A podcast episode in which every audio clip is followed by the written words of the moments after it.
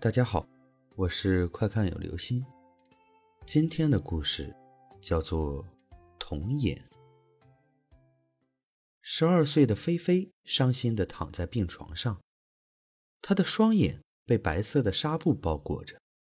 一场车祸让她失去了双眼。这天，她正倚在靠枕上倾听窗外的鸟鸣声，眼泪不知不觉的从纱布里流下。突然，一双比她的手更小的手伸向了她的脸庞，帮她擦拭掉那片晶莹。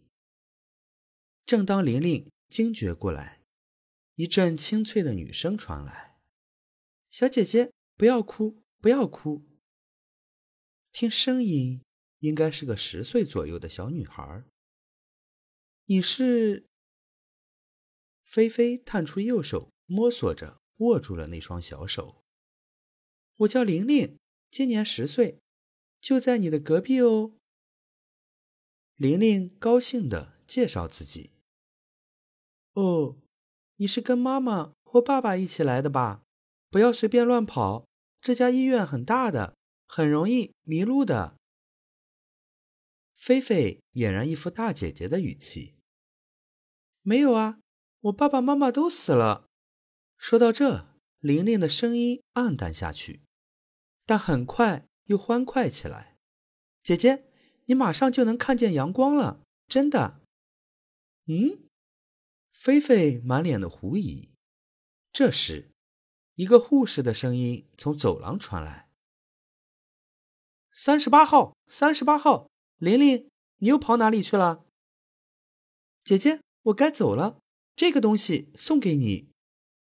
说着，他把一个笔记本塞到了菲菲的床单下。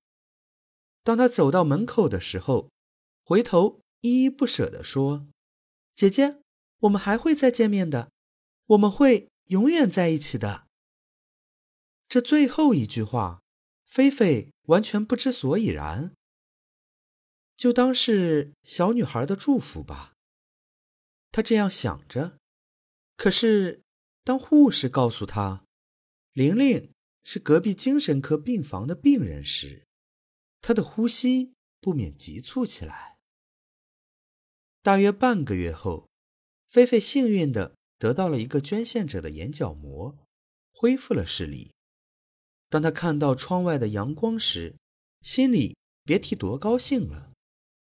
然后打开更衣柜，换上自己最喜欢的蓝色连衣裙和红色的小皮凉鞋。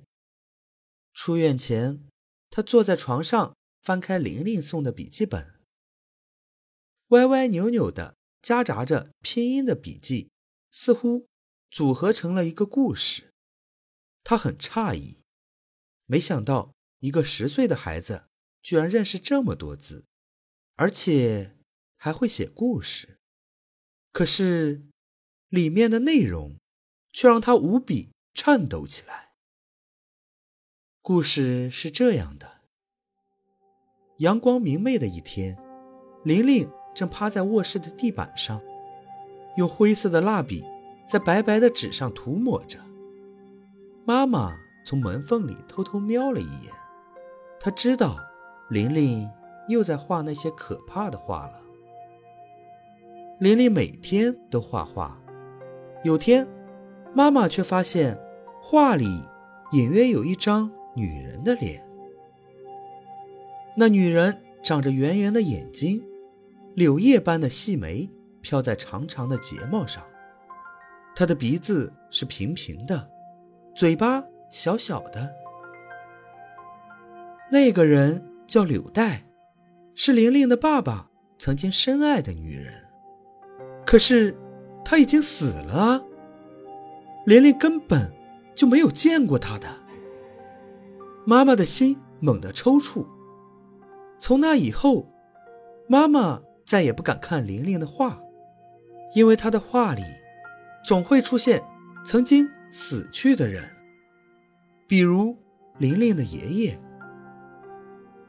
妈妈回想起，玲玲自出生那一刻起就没有哭过，他总是笑，仿佛身边的人都是小丑。他笑过后，便用阴沉的脸色打量所有人。有天，玲玲递给他一张刚画好的画，他的眼神很吓人，似乎在强迫妈妈看那幅画。画里有一座大大的砖瓦房，房子有两扇透明的落地窗，门前立着一个绿色的邮政信箱。妈妈装作好奇地问：“玲玲，你画的是什么啊？”“这是我家呀。”玲玲眨着天真无邪的眼睛。“可是，咱们家是楼房啊。”妈妈疑惑地问道。这里不是我的家，这里不是，那里才是。玲玲指着画中的房子，眼神变得愤怒起来。妈妈稳了稳情绪，继续问道：“那你知道你的家在哪里吗？”玲玲犹豫了下：“我的家好像在唐山区布吉街一百三十四号。”第二天，妈妈开车。带着玲玲来到了唐山区布吉街，可是映入他们眼帘的却是一片废墟。经打听才知道，因为政府进行郊区改造工程，这里只剩下一些残垣断壁。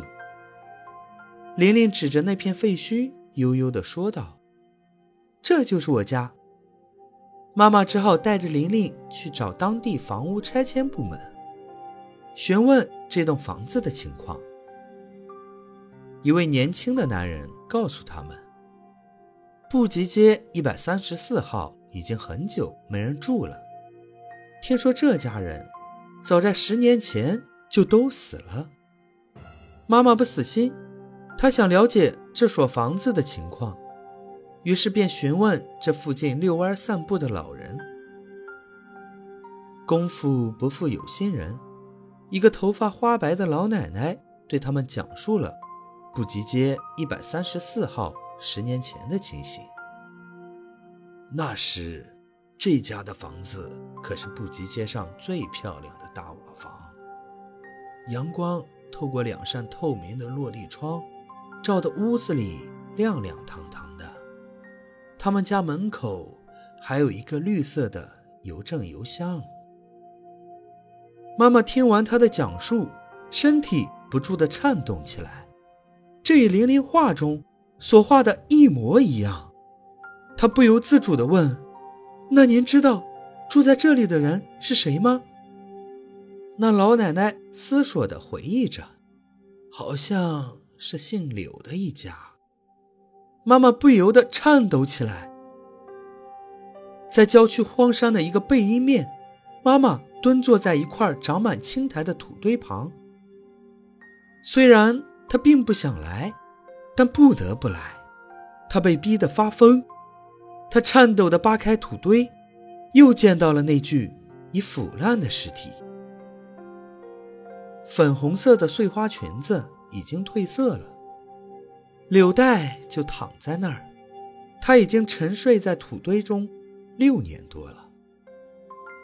八年前，为了得到玲玲爸爸的真爱，玲玲的妈妈不惜亲手杀害了玲玲爸爸深深喜欢过的柳带。他居然心安理得的跟玲玲的爸爸生活了八年。柳带死前说过：“总有一天，我会跟他在一起的。”当时，玲玲的妈妈。已经怀了一个孩子，那个孩子就是玲玲。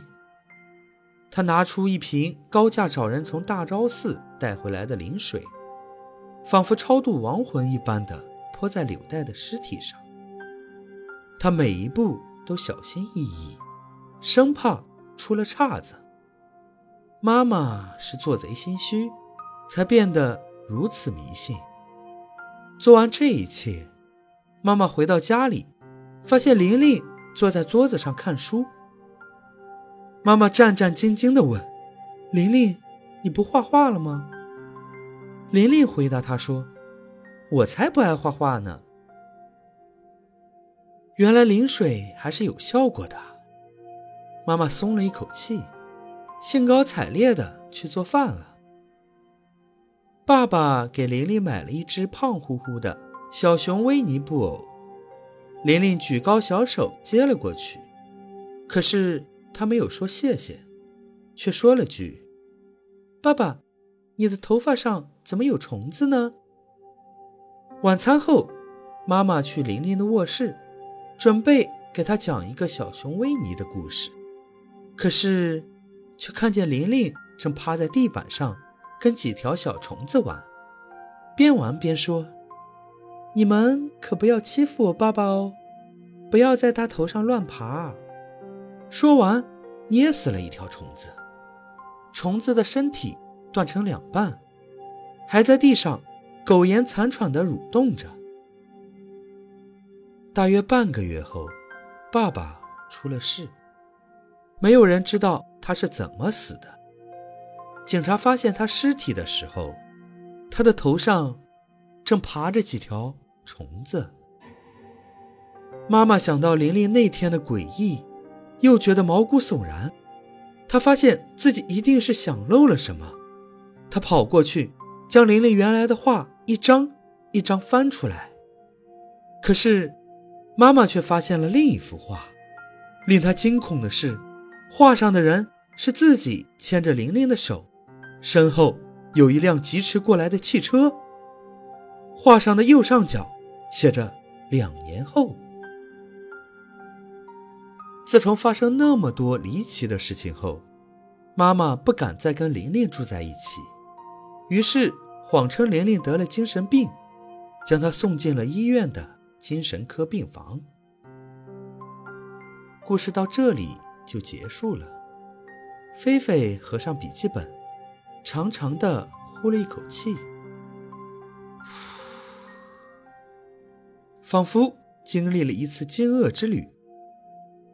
他觉得故事中的玲玲应该是有预知能力的，她生来就与众不同。似乎在用自己的观点来评判对错，然后通过自己的能力知晓妈妈、爸爸和柳带的过去和未来，试图以自己的方式告诫妈妈的错误行为。可是，他也无法阻止死神的到来。想到这，菲菲记得自己好像在某本科普读物上看到过几例预言者的介绍。上面说，人类的大脑具有超级强大的潜能。这时，妈妈来接菲菲了。菲菲一个愉悦扑进妈妈温暖的怀抱。当走出医院门口的时候，菲菲忽然想起了玲玲，于是她又跑了回来，想把自己珍藏了很久的贵妃帽送给她。可是，护士姐姐告诉她。玲玲已经死了。那天，玲玲过生日，她说想跟妈妈出去吃饭，结果她和妈妈双双出了车祸。没想到，这跟笔记本里所提到的那幅画中的情景一模一样。